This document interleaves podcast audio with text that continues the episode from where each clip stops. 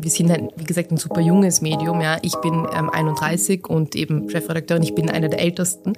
Und trotzdem passiert das halt oft, dass man zum Beispiel denkt, dass ich die Praktikantin bin. Vorurteile von den Jungen über die Alten und von den Alten über die Jungen gibt es natürlich jede Menge.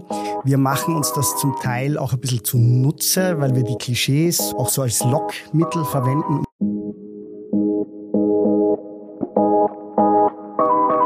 Willkommen zu Zeitausgleich, dem Podcast zur Arbeitswelt in Österreich. Was kommt? Was bleibt? Was können wir gestalten? Darüber sprechen wir. Vielseitig, kritisch, authentisch. Herzlich willkommen zu einer neuen Folge von Zeitausgleich, dem Podcast zur Arbeitswelt in Österreich. Ich bin Georg Konjovic, CEO von Karriere.at, dem digitalen Recruiting-Marktführer in Österreich. Und heute wollen wir über ein spannendes Thema reden, nämlich über den Generationenkonflikt, wenn es ihn denn überhaupt gibt. Wir wollen es rausfinden. Sind die Boomer auf dem Abstellgleis und ist die Gen Z oder Gen Z, wie ihr wollt, verwöhnt, faul und für den Arbeitsmarkt nicht tauglich? Das möchte ich herausfinden mit zwei wunderbaren Gästen. Ich habe auf der einen Seite Alexandra Tulay zu Gast und auf der anderen Seite Moritz Piffel. Und am besten, ihr stellt euch einfach selber vor, wer ihr seid und was ihr macht. Alexandra. Ja, hallo, ich bin Alexandra. Ich bin Chefredakteurin äh, des Biber-Magazins. Biber ist ein Wiener Stadtmagazin mit Fokus auf Migration, Integration und verschiedene Communities. Super. Und Moritz, wer bist du? Ich bin der Moritz. Ich bin einer der Gründerinnen der Vollpension. Die Vollpension äh, beschäftigt sich mit Generationendialog, Altersarmut und Isolation im Alter. Wir betreiben äh, mehrere Standorte, Generationencafés, eine Oma-Backschule und versuchen dort einen Begegnungsraum äh, und einen Arbeitsraum für Jung und Alt zu schaffen. Super. Also, ihr merkt schon aus dem Intro, liebe Hörerinnen und Hörer und die, die uns auf Videokanälen sehen, äh, liebe Zuseherinnen und Zuseher, wir haben genau die richtigen hier für einen möglichen äh, Diskurs über Generationenkonflikte. Jetzt kennen Wienerinnen und Wiener natürlich das Biber. Vielleicht erklären wir es für den Rest der Republik, was genau ihr macht. Also ihr seid nicht der Biber, sondern das Biber und ihr seid auch gar kein Nagetier, sondern woher kommt der Name? Was ist euer Schwerpunkt? Wer ist eure Zielgruppe? Erzähl's mal ein bisschen. Also Biber, Biber eigentlich ausgesprochen, heißt auf Bosnisch, Serbisch, Kroatisch und Türkisch Pfeffer, also mit Schaf. Ja? Äh, deswegen auch das Biber, nicht der, wie nicht mit dem Tier zu verwechseln. Wir sind ein Magazin, das eine Zielgruppe hat, sind eigentlich alle Menschen, die in Wien wohnen, ähm, sagen jetzt mal so von Teenager bis eigentlich älter, aber die meisten, die uns lesen, sind circa Mitte 20. Das ist die Zielgruppe, Menschen mit und ohne Migrationshintergrund in Wien und Österreich. Und was wir machen, ist, wir berichten aus verschiedenen Communities heraus, also aus verschiedenen migrantischen Communities in Wien, beschäftigen uns aber auch mit Themen wie Politik, Gesellschaftskritik und Lifestyle. Also eigentlich ist alles für jeden, für jeden ist was dabei. Und ihr habt einen erstaunlich hohen Frauenanteil, oder bei den Leserinnen? Ja, ja, wir sind auch in der Redaktion tatsächlich fast nur Frauen. Mhm. Super und äh, die Vollpension. Wienerinnen und Wiener kennen es, aber was ist das wirklich Besondere dabei? Wir haben eine Gemeinsamkeit mit der Leserschaft von Das Biber. Auch wir haben einen sehr hohen Frauenanteil von den, ich weiß es jetzt nicht genau, aber gefühlt von den knapp 90 äh, Mitarbeiterinnen sind irgendwo zwischen 70 und 75 äh, weiblich. Und auch bei den Gästen äh, sind im Generationencafé äh, meistens mehr Frauen als Männer anzutreffen.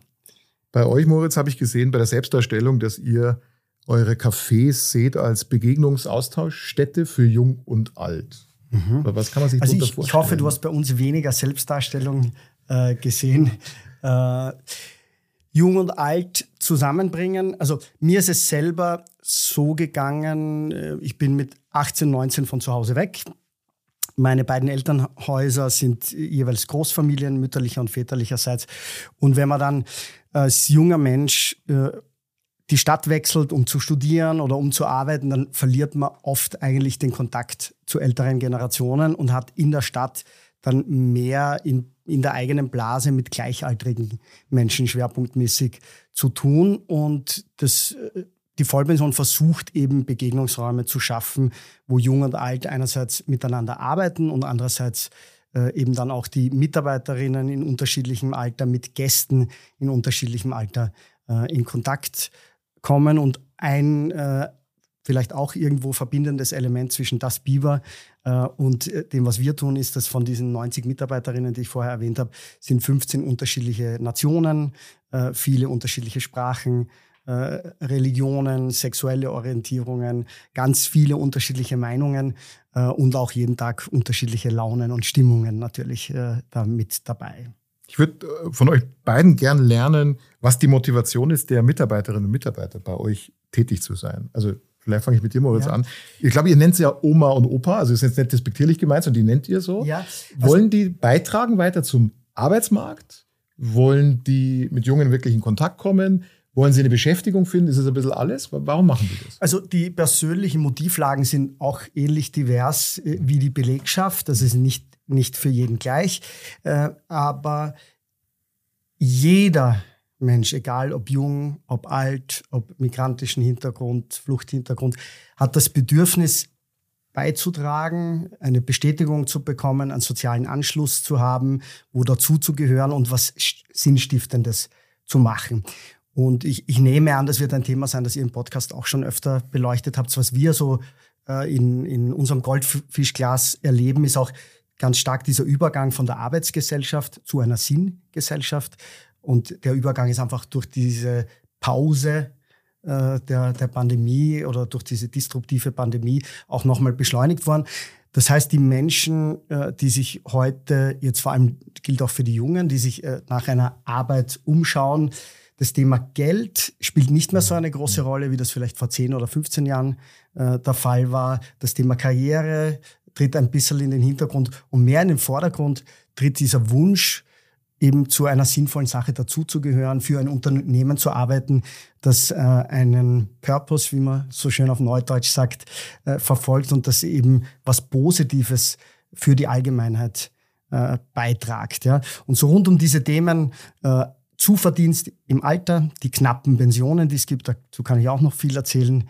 Äh, und dieses, dieses äh, Gefühl, dazuzugehören und was, zu was Sinnvollem beizutragen, das sind so die Motivlagen, äh, die, die die Leute Gott sei Dank in, in großen Scharen auch zu uns führt. Ja. Ist bei euch ähnlich? Was ist die Motivation? Bei uns ist, ich glaube, das kann ich ziemlich klar beantworten, wenn man sich die äh, Berichterstattung über Menschen mit Migrationshintergrund anschaut in Österreich, ist es halt oft sehr einseitig und vor allem wird halt immer über diese Menschen berichtet, aber man spricht halt selten mit ihnen oder lässt sie eben selbst zu Wort kommen und selbst schreiben. Und das ist das, was wir machen. Also ich sage immer, das ist unser größtes Asset, dass wir einfach die Geschichten schon haben, weil die Geschichten mitgebracht werden von den verschiedenen Personen aus den verschiedenen Communities, die sehr, sehr gut vernetzt sind das ist halt unser größtes, größtes Asset, weil wir haben vielleicht nicht die Ressourcen, die, die große Medien haben oder große Medienhäuser haben. Vielleicht nicht die Kapazitäten, aber was wir haben, ist einfach das, dass äh, diese Geschichten einfach schon da sind und die, das Netzwerk schon da ist. Und ich glaube, das ist auch eine große Motivation, dass Menschen sich dann einfach gehört fühlen und gesehen fühlen und dass sie etwas zur Medienlandschaft beitragen können, weil wir sagen immer, jede Person, die einen Itch im Namen hat und in der Medienbranche arbeitet, war at some point bei Biber. So. Da habt ihr ja eigentlich eine Gemeinsamkeit, oder? Also ihr beide habt Zielgruppen natürlich unterschiedlich alt. Ja? Bei euch Ü65, Ü70, bei dir wahrscheinlich Durchschnittsalter, das Biber ist unter 30. Ja, 25 so. Ja, und beide wollen eigentlich, beide Zielgruppen wollen ihre Sicht noch beitragen, entweder medial oder über, über Kontaktpunkte.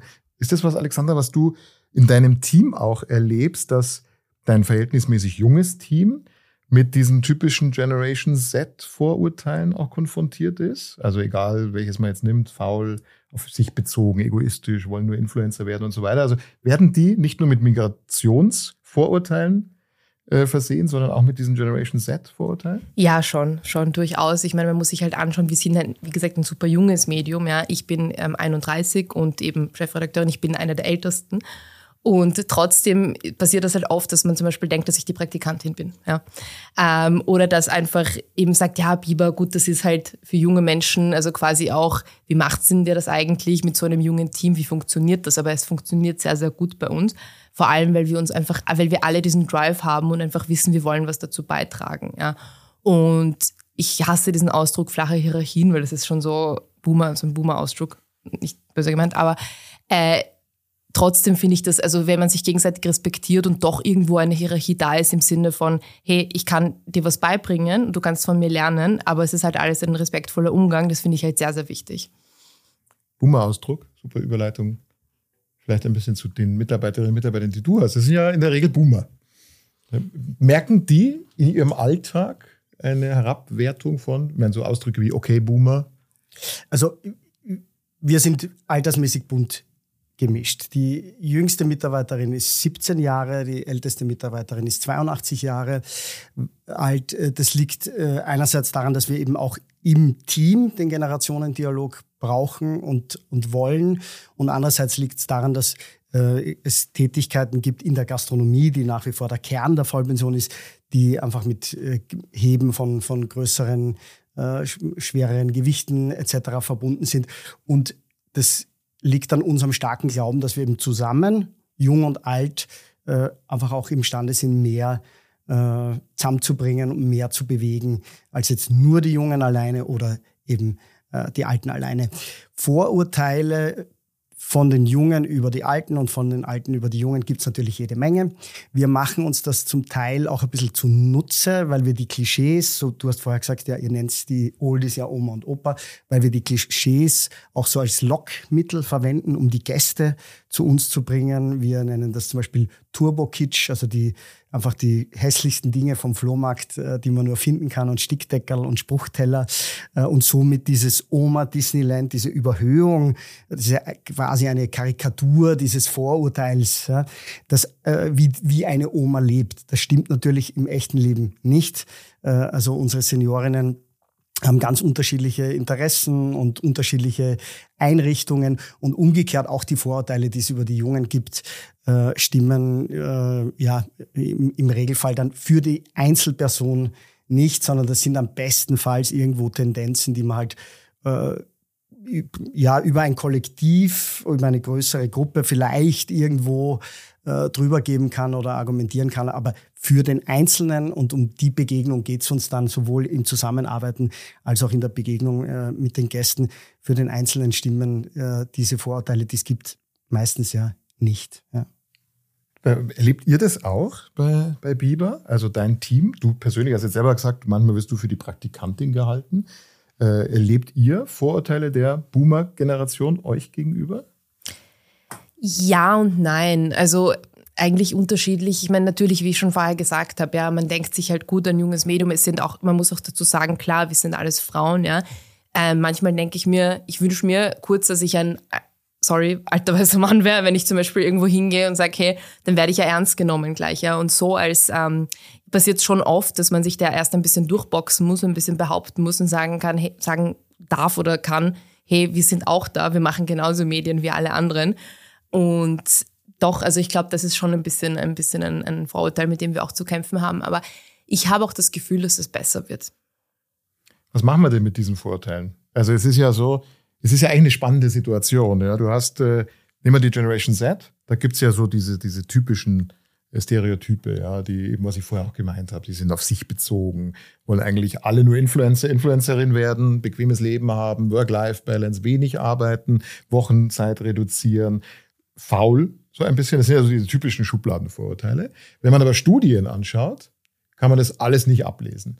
Also aus keiner Studie, das ist jetzt gar nicht Österreich typisch, aus von keinem Land, wenn du Gen Z-Studien anschaust, bekommst du nie raus, dass die faul sind. Im Gegenteil, sehr, teilweise auch wirklich sehr selbstbewusst und schon auch sehr, man würde sagen, auf Karriere aus, aber sie nennen es anders. Das kam in einer Studie von uns raus. Die wollen sehr wohl aufsteigen, aber nicht Karriere machen, den Begriff mhm. nicht. Aber sehr engagiert und sehr selbstbewusst. Wie, wie kriegen wir denn, weil wir bekommen ja auf Dauer ein, ein, ein, großes Diskussionsproblem auch rein in die Gesellschaft, wenn die eine Hälfte sagt, naja, diese Gen Z ist verzogen und faul. Und die andere Hälfte, vielleicht die Gen Z, sagt, naja, die Boomer braucht man nicht mehr, die checken das Leben nicht mehr. Wie kriegen wir diesen Konflikt raus? Ich, ich denke eben, im direkten Dialog zwischen zwei Menschen oder innerhalb einer Gruppe löst sich das ja sehr schnell auf. Das heißt, das Problem der Vorurteile zwischen Gruppen, gar nicht nur zwischen Generationen, entsteht ja in erster Linie, wenn die Leute in ihrer Blase sind und mit dieser anderen Gruppe, welche auch immer das ist, gar nicht in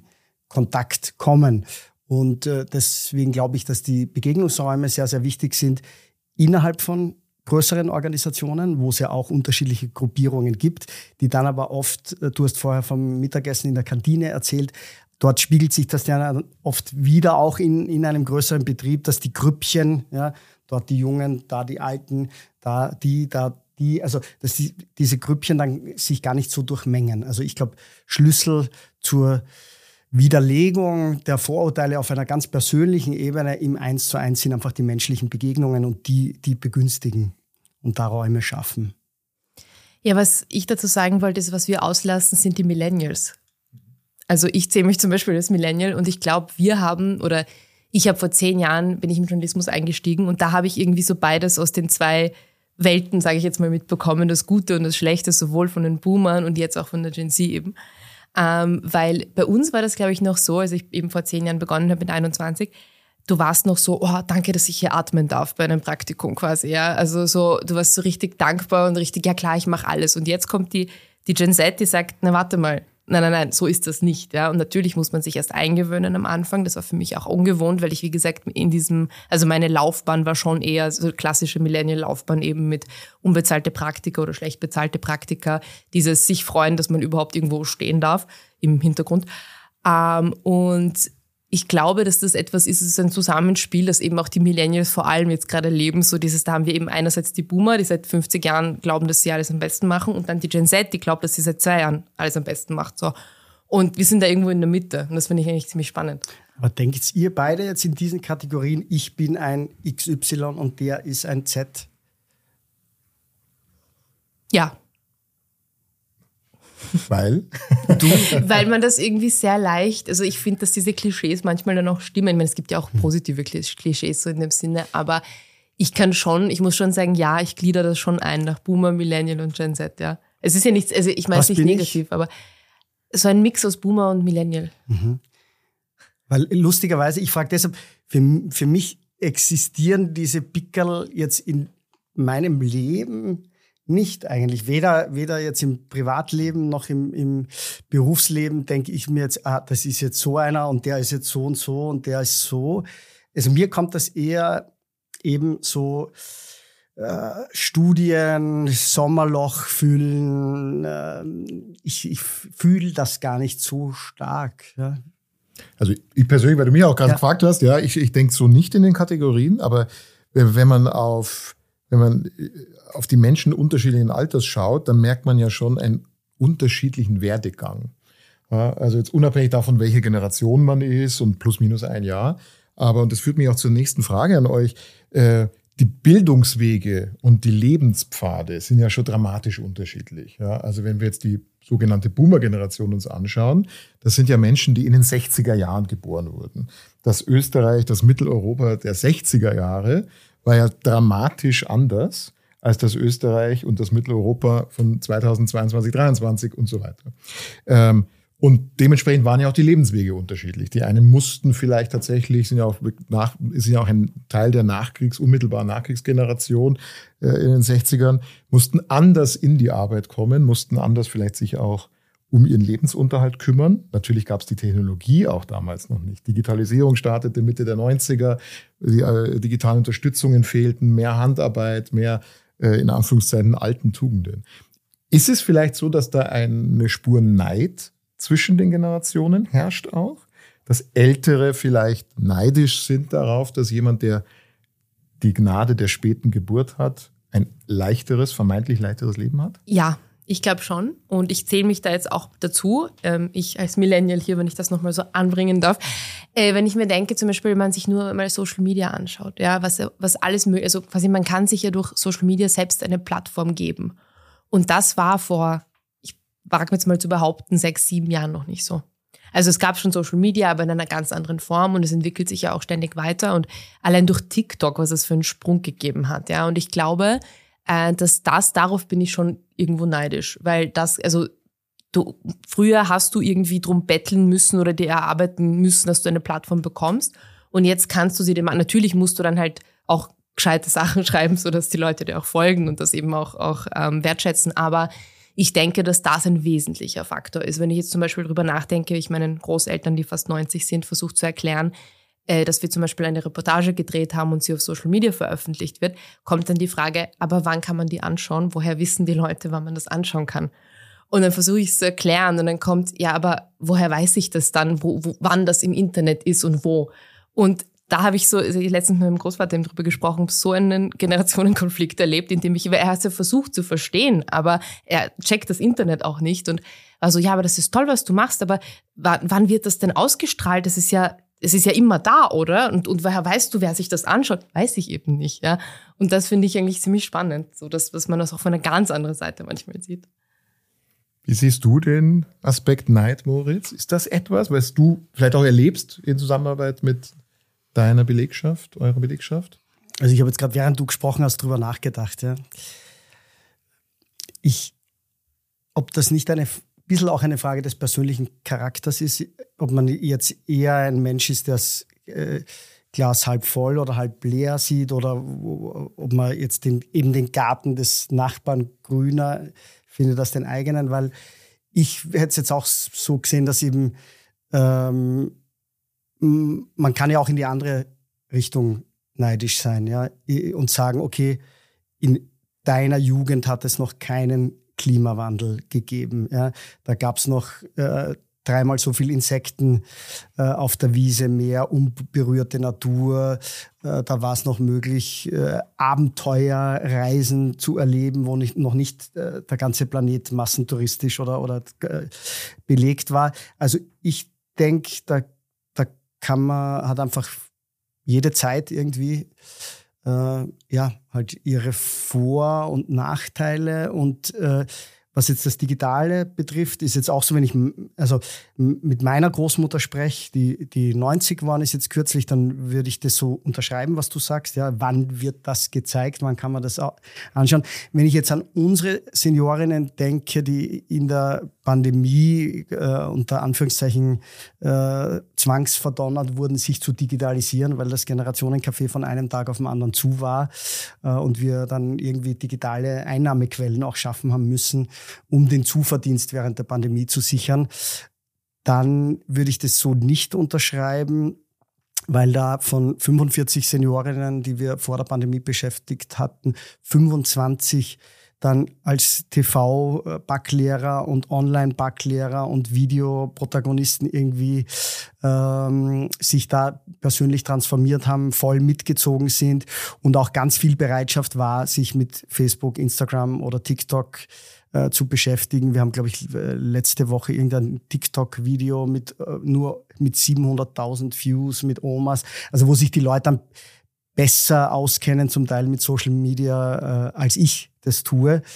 Ähm, also von dem her, auch da glaube ich, dass man mit den Vorurteilen ein bisschen ähm, ja, vorsichtig sein muss. Ich kenne auch wiederum Leute Anfang 20, die äh, deutlich weniger Handy äh, besessen sind, als ich das jetzt bin, wo ich das Kastel die ganze Zeit mit herum äh. Also das. Äh ich glaube auch, dass es aber sehr, auch sehr branchenabhängig ist natürlich. Was ich aber interessant finde, ist, dass viele, also zumindest ist meine Wahrnehmung so, dass einige ich sage jetzt mal Boomer-Journalisten gibt, die sich partout weigern. TikTok, Instagram, ja, das ist ja nichts und was ist das? Also die, da frage ich mich schon so, ja gut, aber es läuft halt nicht mehr so wie vor 10 oder 10 oder 20 Jahren, ja. Und deswegen finde ich das eh toll, was du sagst, dass eben eure Omas und Opas sich da irgendwie quasi mit digitalisieren und warum auch nicht, ja. Also das mhm. Gibt es auch immer wieder, dass dann äh, Leute, die bei uns zu arbeiten beginnen, noch nicht mit Social Media Accounts ausgestattet sind und dann einfach, um mit den Gästen in Kontakt bleiben zu können, äh, sich eben auf schon oft öfter Facebook vielleicht als äh, TikTok jetzt im Moment noch, aber die sich dann registrieren und, und dann sehr, sehr aktiv sind. Ja. Halten wir, Moritz, du hast sehr viel zu tun mit, mit älteren Menschen. Halten wir als Gesellschaft vielleicht manchmal ältere Menschen künstlich fern von Weiterentwicklung? Ich frage mich, ich habe ein Beispiel, was mich so ein bisschen dazu bringt. Egal wann man über welches Thema des Wandels, Digitalisierung, Automatisierung etc. spricht, es kommt ja relativ häufig ein Argument, aber was ist mit den Alten? Also nehmen wir ein banales Beispiel, äh, Mobile Payment, Kartenzahlung, ja, Wegfall vom Bargeld. Das ist ein hochemotionales Thema, aber eines der Hauptargumente, das man in Österreich, in Deutschland hört, ist, wie sollen denn ältere Menschen einkaufen? Blickt man aber nach Stockholm oder Göteborg, sieht man, dass 80, 85-jährige Männer und Frauen problemlos mit Apple Pay bezahlen. Also ist es ein künstliches Klein- und Fernhalten? Ich, ich glaube, es ist die Auswirkung der Vorurteile. Weil die Vorurteile ja dann auch oft zu einer Bevormundung führen und die Produktentwicklungsprozesse, die oft U30 vorangetrieben werden, U40 entschieden werden und dann im, vielleicht U50 abgesegnet werden und wo dann vielleicht ganz am Ende irgendeine Kampagne in einer Fokusgruppe landet, wo, U, äh, wo Ü60, Ü70 drin sitzt. Aber in den Innovationsprozessen selbst äh, sind sehr, sehr oft keine älteren Menschen eingebunden und damit ist dann in der Entwicklung der Produkte und der Kampagnen die Fantasie reflektiert, die Fantasie und Vorstellung, die Menschen unter 30, unter 40 davon haben, wie ältere Menschen Produkte nutzen, welche Bedürfnisse die haben, wie, wie die äh, sich mit Neuem befassen können oder auch nicht. Ja? Äh, und da ist ein Teil von, von unserer Mission, die wir sehen, eben auch älteren Menschen, auch digital und vor allem älteren Frauen eine Bühne zu geben, diese Vorurteile auch da und dort auszuhebeln, weil, und du hast vorher von dem alten weißen Mann gesprochen, ältere Männer haben ja genug Plattform und, und Öffentlichkeit in unserer Gesellschaft. Und das ist paradox. Jetzt hat die Großmutter oder ältere Frauen, die Großmutter hat ja in der Familie oft eine sehr wichtige Rolle. Die ist in der Familie respektiert, geliebt und anerkannt.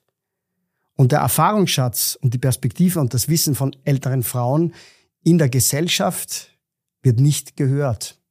Da gibt's ganz wenige Ausnahmen, aber Frauen über 60, über 70, über 80 haben in unserer Gesellschaft einfach sehr, sehr wenig Bühne.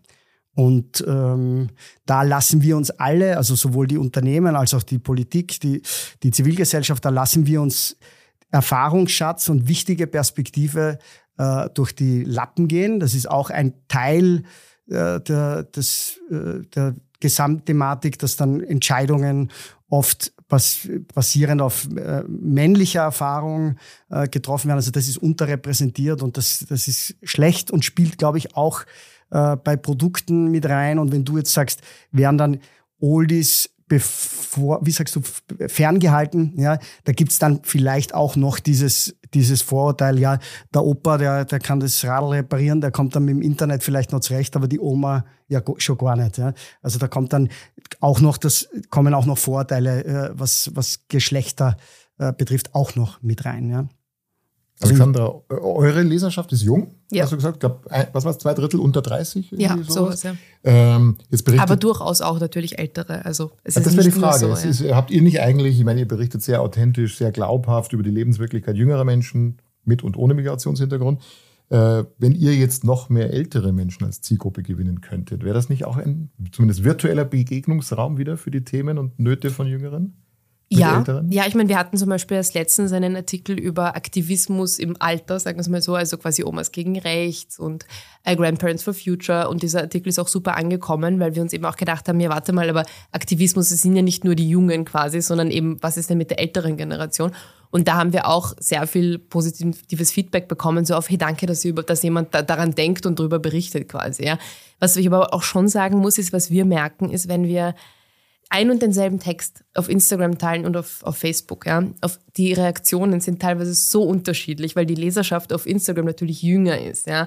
Und die, da, das, da kann ein Text super gut ankommen. Und auf Facebook hast du dann drei Kommentare, die dann, was heißt das? Was ist das? Warum, was schreiben Zeitungen heutzutage? Verstehe ich nicht. Ja, also es ist wieder, es ist, es ist schon natürlich, haben wir dann auf Facebook eher die, die älteren Menschen, die uns dort lesen. Und dann denken wir uns manchmal eh schon so, ja gut, aber für wen wollen wir denn eigentlich schreiben? Natürlich wollen wir alle erreichen, ja.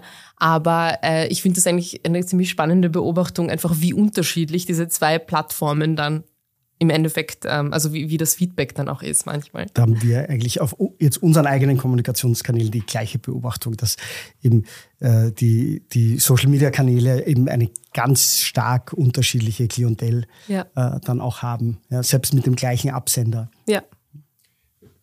jetzt, du hast es so schön gesagt, Moritz, gerade äh, vorhin, dass auch die jüngere neidisch sein könnte, Generation auf die ältere, Thema Umweltschutz etc. Jetzt mal umgedreht, wenn du, Alexandra, deine jüngere Belegschaft, Leserinnen, Leser siehst, äh, klagen die an, ähm, was passiert ist in den letzten Jahren durch die Generationen? Ja, ja, und auch zu Recht, ja. Also ich glaube, das ist auch so, wenn man sich die Gen Z anschaut, ist natürlich, die haben ja auch, die sind ja aufgewachsen in einer Pandemie. Ja. Ich habe mir so oft gedacht, so, oh Gott, wäre ich jetzt 18, ich, ich, weiß nicht, wie die das gepackt haben. Also ich habe wirklich riesen Respekt davor. Und ja, die klagen an und vor allem, weil sie auch gelernt haben, mehr für sich selbst einzustehen, für ihre Bedürfnisse einzustehen. Und sie sind auch sehr viel ähm, nicht nur politisch aktiver, aber einfach auch so mehr aware, als wir das waren. Also wenn ich mir mich als Teenager anschaue, Halleluja, ja. Also da, ich hatte wirklich sehr wenig Ahnung von irgendwas, was auf der Welt abgeht und so, das war aber auch damals so. Ja? Also wenn man jetzt nicht einschlägig irgendwie sehr politisch aktiv war und in einer Bubble war, dann hat das einen nicht so wirklich interessiert. Und Klimawandel war halt damals so, ja, eh, irgendein Begriff wie saurer Regen in der Schule ist mal gefallen, aber niemand wusste genau, was das heißt. Und heute ähm, ist es schon, schon ganz anders einfach, dass sehr viel mehr, ich glaube auch sehr viel mehr Toleranz da ist, sehr viel mehr Bewusstsein da ist und sich die, die jüngere Generation einfach mehr Gedanken macht, nicht nur um sich selbst, sondern eben auch um die anderen. Und das finde ich eigentlich sehr schön, weil das haben wir nicht gemacht. Ich würde gerne mal einen Bogen zum Arbeitsmarkt äh, äh drehen, weil wir wir werden ja in den nächsten Jahren in Österreich einen dramatischen demografischen Wandel erleben. Also einige tun ja so, als sei der schon da, aber der ist bei weitem nicht da. Also die ersten Windböen spürt man, ja. Aber äh, in den nächsten acht, neun Jahren, da passiert ja wirklich Dramatisches. Wir werden, wenn man auf die Altersverteilung schaut, wir werden aus der arbeitenden Bevölkerung, die die heute arbeitet, werden wir große Teile verlieren in die Pension, so weit das Pensionsalter so bleibt, wie es jetzt gerade ist. Und gleichzeitig kommen aber nicht genauso viele Jüngere nach. Ähm, das heißt, wir werden die Älteren länger brauchen. Das ist die eine Option. Ein Renteneintrittsalter 65 werden wir vielleicht nicht mehr durchhalten können. Vielleicht geht es weiter nach oben. Ähm, wie ist da euer äh, Blick? Äh, wie schaust du da drauf? Äh, auch im Zusammenhang jetzt mit Moritz, mit deiner Belegschaft. Ist das da schon bewusst? Sagen deine älteren Kolleginnen und Kollegen, ja, wir müssen eh alle länger arbeiten, die Gesellschaft braucht uns? Oder nimmst du eher wahr, dass die sagen, na, wir denken nicht dran, länger zu arbeiten, weil wir haben uns jetzt den Ruhestand verdient? Da gibt es jetzt unterschiedliche äh, Gedanken, die mir durch den Kopf gehen. Auf der einen Seite ist jetzt ein paralleler Handlungsstrang, welche Arbeiten gibt es heute noch, die es, und da rede ich jetzt nicht von in 10 oder 15 oder 20 Jahren, sondern die es nächstes oder übernächstes Jahr gar nicht mehr geben wird, weil äh, sie von CPU auf irgendeinem Computer äh, übernommen wird. Ja. Äh, also da gibt es quasi diese Fragestellung, wie wird das Arbeitsvolumen und die Gesamtheit der zu verrichtenden Tätigkeiten dann in 10 oder 20 Jahren äh, überhaupt ausschauen und wie viel, wie viel äh, menschliche Arbeitsleistung und Stunden wird es dann noch brauchen, ist mal eine Antwort oder ein Aspekt äh, dieses Themenfelds. Dann gibt es diesen Aspekt, den ich vorher schon angesprochen habe, diesen inneren Wunsch, etwas Sinnvolles zu tun, ein, ein Teil einer Organisation äh, zu sein, eines Teams, Bestätigung und Anerkennung für die Arbeit zu bekommen. Äh, dann gibt es diesen Aspekt des Pensionsalter. Also wenn ich jetzt an meine Eltern denke, die sind im Pensionsalter, aber die sind nicht alt. Und jetzt gibt es ja bei uns gelernt, du bist dann 60, 65 und dann kriegst du plötzlich ein anderes Pickel drauf und bist von einem Tag auf den anderen irgendwo gesellschaftlich aufs Abstellgleis gestellt und bist plötzlich alt. Ja? Meine Eltern, wenn die, wenn die eine, länger als eine Stunde ruhig sitzen müssen, unter Anführungszeichen, die, also die, die wollen tun, die wollen um und umwuseln, äh, ob es jetzt Hobbys sind, ob es Familie sind, ob es Arbeit ist. Also ich, ich denke, dass äh, da hat sich auch äh, jetzt dieses Bild, ja, wenn man vielleicht vor 30 Jahren 60 plus irgendeine äh, eine gebrechliche alte Person, das, das stimmt ja nicht mehr. Ja? Und wenn man jetzt äh, die, das Alter der Gesellschaft so bemessen würde, ja, wie viele Lebensjahre haben wir durchschnittlich noch vor uns, dann gibt's gar keine Überalterung, weil ja die Lebenserwartung auch sehr steil steigt. Dann, du hast vom demografischen Wandel gesprochen äh, und dass der an Relevanz gewinnt, da gebe ich dir recht. Vor zehn Jahren, wie wir mit äh, der Vollpension äh, begonnen haben, war demografischer Wandel eine Randnotiz. Davon hat jeder schon mal gehört, aber es hat jeder eigentlich das Gefühl gehabt, das hat mit mir nichts zu tun. Das ist irgendwann und nicht so wichtig. Das hat sich die letzten zehn Jahre schon mal massiv äh, geändert. Und dann äh, gibt es wieder eine, eine andere Dimension äh, in, in dem Kontext dieses Gesprächs, den Fachkräftemangel. Ja, äh, wo man auch mal die gedankliche Brücke schlagen kann und sagen kann, okay, da gibt es einen Fachkräftemangel auf der einen Seite und dann gibt es auf der anderen Seite Menschen, die äh, in Altersarmut leben, sich was dazu verdienen wollen. Ja? Und äh, den, äh, zum Thema Neid zwischen Generationen, nicht den, den äh, Gender Pay Gap, der heute noch immer riesig ist und ein Riesenproblem ist, der war natürlich vor 30, 40 Jahren nochmal eklatant viel größer und relevanter. Und das spiegelt sich ja in den heutigen Pensionen wieder. Und das kreiert massiv, äh, vor allem bei Seniorinnen, äh, Altersarmut und sorgt dafür, dass Menschen, die schon in Pension sind und aus den Statistiken äh, verschwunden sind, Kohle brauchen und sich was dazu verdienen wollen. Ja?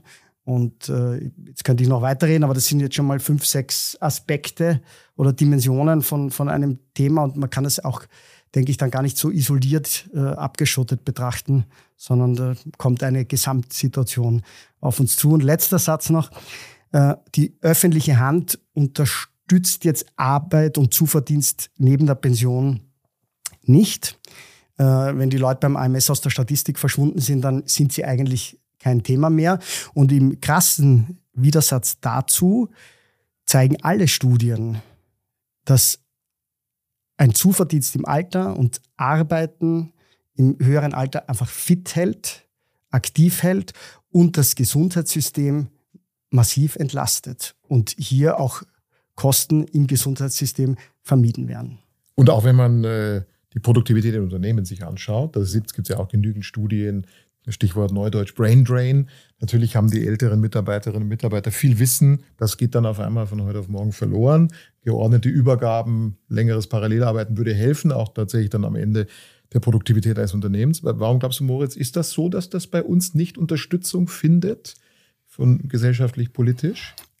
Also Politik ist gezwungenermaßen ein Stück weit kurzsichtig unterwegs, äh, weil es halt immer um Legislaturperioden geht und die Politik zwangsläufig immer auch die nächste Wahl und äh, am Schirm hat. Und die Statistiken, die Arbeitslosenstatistik ist eine wesentliche Kennzahl, nach der der Erfolg oder Misserfolg von Politik bemessen wird. Und Zuverdienst bei Seniorinnen zahlen dort äh, nicht ein. Ja, also das spielt dort äh, keine Rolle. Ja. Und die Altersarmut ist nach wie vor in der Öffentlichkeit ein wenig äh, unterbelichtet. Äh, und es, von den alleinstehenden Seniorinnen, die es in Österreich gibt, lebt ein Viertel unterhalb der Armutsgrenze und ein weiteres Viertel ist zwischen 1 und 50 Euro drüber, also sehr knapp drüber. Und das ist natürlich vor allem im, im urbanen Raum, äh, wenn, man, wenn man keine sozial begünstigte Wohnmöglichkeit hat oder kein Eigentum, dann sind die, die kleinen Pensionen mit 900, 1800 Euro, das ist nicht viel Geld, nicht? Weil da bleibt dann nach Miete, Strom, Gas, äh, Lebensmittel einfach das freie, die freie Kohle, die im Monat übrig bleibt, sind dann oft nur 20, 100, 150, 200 Euro. Äh, und da macht dann, und das, das versuchen wir eben auch zu propagieren und äh, zu inspirieren in die Richtung, da macht dann ein kleiner Zuverdienst mit 400 Euro natürlich einen Riesenunterschied aus. Jetzt ist neben dem länger arbeiten müssen sollen ja ganz schnell immer eine zweite Antwort ganz schnell da, die heißt Zuwanderung. Der Arbeitsmarkt Österreichs braucht Menschen, die länger arbeiten und er braucht mehr Zuwanderung.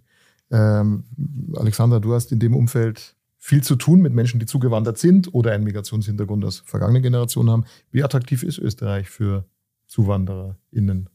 Was den Arbeitsmarkt betrifft? In den Arbeitsmarkt. Ich glaube, das ist erstmals, muss man sagen, es ist extrem schwierig, äh, dass du eine Arbeitserlaubnis bekommst, wenn du jetzt kein EU-Staatsbürger bist. Ja, ich habe mich sehr viel damit beschäftigt in verschiedenen Recherchen und Reportagen. Äh, also ich glaube, das ist mal der erste Punkt. Und ich denke aber vor allem, na klar, der Fachkräftemangel, klar, man sagt ja immer, klar, wir brauchen die Leute, wir brauchen diese Arbeitskräfte, bis sie dann aber die Arbeitsbewilligung haben. Es gibt so viele Menschen, die hier leben, aber nicht, die arbeiten wollen, aber nicht arbeiten dürfen. Äh, das kreiert dann ein irrsinniges Problem. Also ich glaube, das ist insofern attraktiv, dass, ja, ich weiß nicht, ob das die richtige Wortwahl ist, aber ich denke, es ist halt, es wird halt schwer gemacht, obwohl es eigentlich nicht so schwer wäre. Aber ich spreche jetzt auch als Journalistin, nicht als, als Politikerin, ja, mhm. aber. Aber wird man gut, äh, deiner, deiner Erfahrung nach, wird man, stell mal, setzen wir mal voraus, man hat eine Arbeitsgenehmigung, mhm. Man hat einen Job hier, wird man gut angenommen in Österreich? Also kommt man schnell an als Zuwanderer, Zuwanderin? äh, wird gut integriert, kriegt den Kontakt? Ich glaube, das kommt sehr auf die Branche an, das kommt sehr auf den Einzelfall an, das kommt sehr auf das Umfeld an. Das kann ich überhaupt nicht pauschal beantworten. Ja. Wir leben in unserer, also in unserer heilen äh, Medienbubble, wo es natürlich anders ist, als wenn du jetzt zum Beispiel körperlich anstrengende Jobs ähm, ausführst. Deswegen, und ich, ich habe auch nur diese Medienbubble-Erfahrung. Ja. Also ich möchte hier jetzt nicht für andere sprechen, weil ich selbst diese Erfahrung nicht gemacht habe. Aber ich denke, das ist, das ist total von der Branche abhängig. Ja. Es gibt so, wenn man draufschaut auf die Statistik, ja, wir reden ja viel über Zuwanderung nach Österreich, äh, dann bleibt netto wenig übrig. Ja. Also dann sind wir meistens bei der Nettozuwanderung, sind wir irgendwo im fünfstelligen Bereich, weil es gibt ja noch Abwanderung. Ja. Also brutto wandern sechsstellig Menschen nach Österreich pro Jahr zu, aber es waren dann auch sechsstellig raus und dann kommst du auf eine Nettozahl von 50.000. Ich glaube, es war vor zwei Jahren der Fall, 50.000 Nettozuwanderung in den österreichischen Arbeitsmarkt das spricht nicht für besonders hohe Attraktivität. Hast du da Erfahrungen, Moritz? Ich kann da jetzt nur als Bürger eine Privatmeinung abgeben, aber kann jetzt nicht qualifiziert äh, darüber sprechen. Was ich weiß, ist, dass es auch in der, also in der Branche, in der wir mit auch unterwegs sind, nämlich Gastronomie, einfach ein Fachkräftethema gibt. Äh, und ich kann dann äh, dazu, also das beantwortet die Frage nicht ganz, aber wiederum den Aspekt äh, mit einbringen, dass wir das Glück haben, dass anscheinend sich bei uns mehr Menschen bewerben als bei anderen Gastronomieunternehmen. Und ich rechne das eben wieder dieser Dimension des, des gesellschaftlichen Beitrags, dass man mit, mit dem eigenen Job äh, leisten möchte, zu. Und in der Gastronomie gibt es viele, viele Stimmen, die sagen, bitte lasst mehr äh, Menschen arbeiten, die ohnehin schon da sind und keine Arbeitsmöglichkeit haben. Äh, es gibt Gastronomiebetriebe, die händeringend nach Köchen äh, suchen, nach Kellnern suchen, nach Hilfsarbeitern suchen. Also das ist auf jeden Fall ein Thema. Und, und dann gibt's wieder diese Wahrnehmung und, und die Bespielung in vielen Medienblasen, dass wir eben überlaufen werden. Und das, so wie du sagst, spiegelt das, äh, spiegeln das die Zahlen dann real äh, nicht unbedingt wieder. Ja. Und äh, ich denke, dass es schon, also ist jetzt eine, eben die, eine Privatmeinung, ja.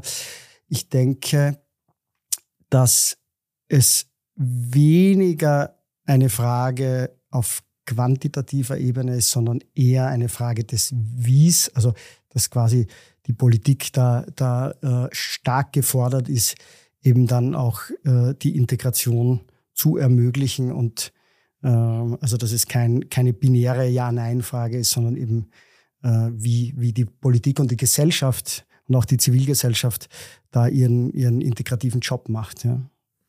Alexandra, mit dir haben wir, glaube ich, die beste Ansprechpartnerin, wenn es um äh, die wirklichen Bedürfnisse und, und Einstellungen Generation Z, vielleicht auch Millennials geht. Äh, gib uns mal einen Einblick. Was, was ist aus deiner Erfahrung nach wirklich, was sind die Hauptthemen, die du siehst, die die Generation Z umtreiben? Ähm, jetzt auf die Arbeit bezogen? Generell. generell. Arbeit, aber generell. Äh, soziale Gerechtigkeit, gesehen werden, gehört werden, auch diese Sinnfrage, die wir vorher besprochen haben. Es ist nicht mehr dieses, du arbeitest um, also dieses, ob du jetzt lebst zu arbeiten oder arbeitest um zu leben, auch diese Frage, ja. Also das hat sich, das hat sich auch alles gewandelt und ähm, ich glaube vor allem eben auch dieses, ist das, was ich mache, sinnvoll, ja. Da, da muss man natürlich aber auch sagen, dass das, da merke ich wieder diese Medienbubble, weil das ist auch eine, eine Privilegienfrage, weil ich denke mir, allein, dass du dir diese Frage stellen kannst mit Work-Life-Balance und ist das sinnvoll, was ich tue und ähm, wie viele Stunden und Homeoffice und so, das sind ja eigentlich alles so Luxusprobleme, ja, also wenn wir jetzt ganz ehrlich sind. Äh, also jetzt so ganz gesamtgesellschaftlich gesprochen. Und ähm, ich glaube aber schon, dass die Gen Z vor allem eben nicht mehr diese Strukturen, die, weil die halt so, wenn man sagt, das war aber, das haben wir immer schon so gemacht. Das war immer so. Dass sie dann herkommen und sagen, ja, aber gut, aber vielleicht ist es an der Zeit, das zu ändern. Und ich habe das sehr stark zum Beispiel gemerkt durch die Pandemie auch, weil davor war Homeoffice auch bei uns nicht wirklich ein Thema. Also man konnte natürlich ist es im Journalismus so klar, es sitzt niemand von 9 to 5 im Büro, weil sonst würden, wird kein Journalismus passieren. Ja. Aber Homeoffice war eher ein Fremdwort und jetzt ist das einfach ähm, wir haben jetzt auch so, also ab und zu ist ja jeder im Homeoffice manchmal und das hat einfach auch, man merkt, man ist auch manchmal produktiver und das hat sich einfach auch schon so eingebürgert. Äh, und das sind diese, diese, was ich aber auch gemerkt habe, auch durch Corona, auch durch die Pandemie, ist diese ständige Erreichbarkeit. Äh, ich weiß nicht, ob das nicht so ein, auch wieder so ein Journalismus-Ding ist, aber früher war es halt so, du warst halt im Büro von da bis da und dann warst du halt zu Hause. So. Wenn du im Homeoffice bist, dann ist es na gut, dann kochst du mal dazwischen was oder gehst kurz einkaufen oder so. Aber dafür schreibt dir dann, schickt dir halt jemand eine Sprachnachricht um 22 Uhr. Du, ich wollte nur fragen, ja, und dann geht die Sprachnachricht über fünf Minuten. Und das sind dann oft Dinge, die man auch am nächsten Tag besprechen könnte. Man weiß aber nicht, ob es dringend ist. Also das sind auch schon ein bisschen diese Konflikte, die ich auch mit mir selbst manchmal habe. Wenn ich zum Beispiel letztens Beispiel, ich habe eine E-Mail verfasst an alle unsere freien Redakteure, Redakteurinnen, bitte keine Sprachnachrichten mehr am Wochenende, bitte nur, wenn es dringend ist, bitte per Mail. Zwei Minuten später habe ich einer freien Redakteurin eine Sprachnachricht aufgenommen. So. Äh, weil es so schneller ging. Ja, also so viel dazu.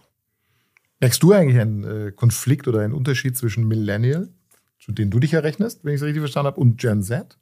Oder verschwimmt das in deiner persönlichen Wahrnehmung? Ich glaube, es verschwimmt immer mehr.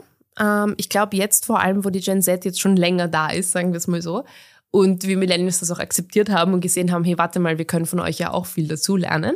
Am Anfang war das, glaube ich, noch so ein, ja, okay, was wollt ihr hier eigentlich? Ja, aber ich glaube, dass so was bei uns mit dem Boomern genau, also ist genauso. Also ich glaube, das ist kein spezifisches äh, Gen Z-Problem, sondern einfach ein Generationending, das immer schon so war. Ja. Aber ja, war immer schon so, aber vielleicht, vielleicht ist es an der Zeit, das zu ändern. Nein, aber ich denke, ich denke, es verschwimmt und das ist auch gut so. Ja, also ich sehe das eigentlich nicht als Problem.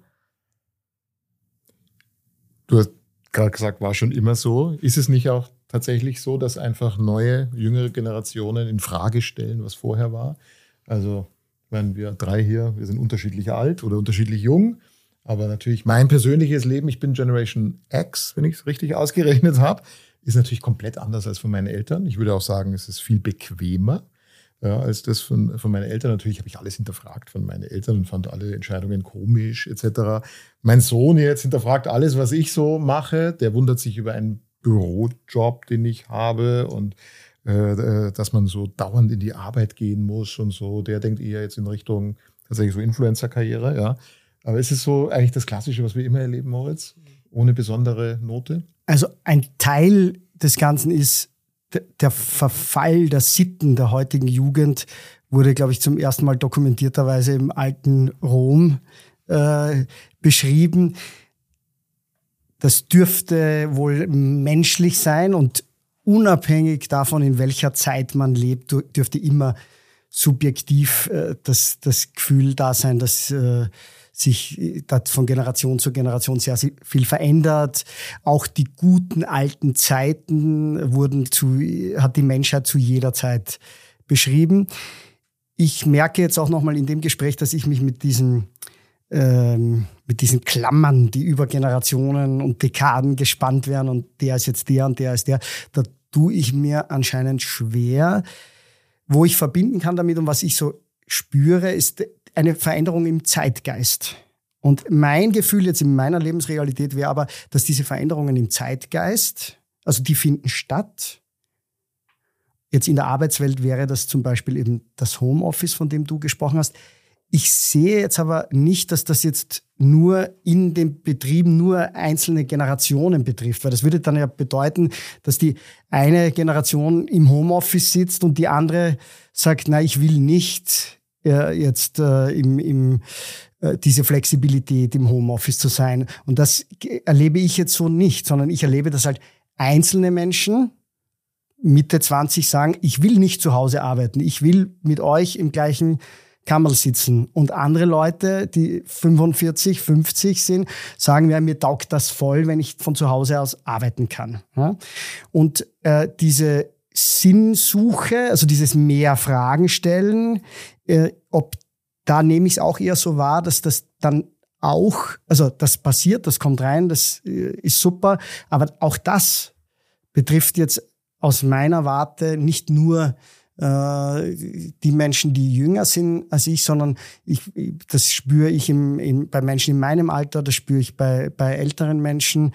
Äh, also ich glaube, der Zeitgeist äh, verändert sich, die, diese großen Themen, die mit dem Klimawandel auch ähm, leider zu spät natürlich um 10, 20 oder vielleicht sogar 30 Jahre, aber dieses die, das Nachhaltigkeitsthema, das Thema ähm, der inneren Transformation auch, dieses Bedürfnis der Menschen nach, nach äh, innerer Ruhe, das vielleicht einfach auch mit dem mit mehr Social Media, schnelleren Medien äh, und auch dem, dem sage ich einmal, äh, der Implosion der, der äh, Stückweisen der katholischen Kirche auch einhergeht, dass die Leute dann halt ich weiß ich nicht, ja, im Yoga-Retreat landen oder die neben dem Managementberuf die Yogalehrerausbildung machen und irgendwo zu meditieren beginnen. Aber das sind nach meinem, meiner persönlichen Wahrnehmung, sind das Themen, die dann allgemein in der Gesellschaft passieren und die nicht so stark jetzt auf einzelne Generationen und dann die nächste Generation nicht mehr so erlebe ich das nicht. Ich würde euch gerne das Schlusswort äh, übergeben. Wir sind schon äh, eifrig dabei bei der Diskussion. Alexandra, gibt es etwas, du hast gesagt, die jüngeren Generationen wollen gehört werden. Äh, gibt es etwas, wo du sagst, äh, den Tipp würdest du uns als gesamte Gesellschaft geben, wie man das viel besser ermöglicht? Wie schaffen wir es, dass die nachwachsende, die jetzt junge Generation besser gehört wird? Indem man junge Leute mehr ernst nimmt, als wir ernst genommen wurden in dem Alter. Ganz einfach. Und bei dir, Moritz, die ältere Generation, die länger tätig sein will, die länger gebraucht werden will? Was sagst du, ist dein Rat an uns alle? Oder eben auch arbeiten muss aus finanziellen Zwängen heraus. Also diesen Aspekt darf man nicht vergessen. Kannst du noch mal genauer fragen? Was würdest du, die, die Erkenntnis war ja ein bisschen, viele, viele der Älteren wollen länger gebraucht werden. Mhm. Gleichzeitig äh, merken wir, wir brauchen sie vielleicht auch länger. Mhm. Äh, wie schaffen wir diesen, diesen Spagat, äh, diejenigen, die nicht arbeiten müssen, sondern diejenigen, die arbeiten wollen, auch wirklich noch mehr ins Arbeitsleben wieder zu holen und zu motivieren. Also um, um mich jetzt konkret an die von mir vermutete Zuhörerschaft auf der, äh, hinterm Lautsprecher zu richten, würde ich sagen, wenn es in deinem Unternehmen Bedarf an Fachkräften gibt oder irgendwo äh, ein, ein Mangel ist an Arbeitskraft und Wissen, einfach Oldies mitdenken, die eigenen Mitarbeiterinnen, die in Pension gehen oder die in Pension gegangen sind vor fünf oder vor zehn Jahren, mitdenken und einfach diese Zielgruppe äh, als Ressource von Erfahrung, Wissen, Arbeitskraft äh, mit, mitzudenken. Und ähm, das ist, haben, glaube ich, viele nicht am Schirm. Und äh, bei der Gelegenheit äh, darf ich dich auch einladen, äh, da vielleicht mal mit uns gemeinsam drüber nachzudenken, ob man nicht für ähm, diese Zielgruppe an, an eben Erfahrung und Arbeitskraft auch, auch in den Jobangeboten eigene Räume, Rubriken, Motive schaffen kann oder Lösungen sich ausdecken könnte, ja, um das zu begünstigen. Einladung nehme ich gerne an, lass uns da ja. gerne in Austausch gehen. Alexander, Moritz, es war sehr spannend mit euch zu sprechen. Danke für die Insights, für den Input. Danke, Danke, für die Einladung. Gerne. Danke euch allen fürs Zuhören, fürs Reinschauen. Das war eine Ausgabe von Zeitausgleich, der Podcast zur Arbeitswelt in Österreich. Und wir freuen uns aufs erneute Reinschauen und Reinhören bei der nächsten Folge. Ciao. Das war Zeitausgleich, der Podcast zur Arbeitswelt in Österreich. Danke für deine Zeit. Wir hören uns wieder.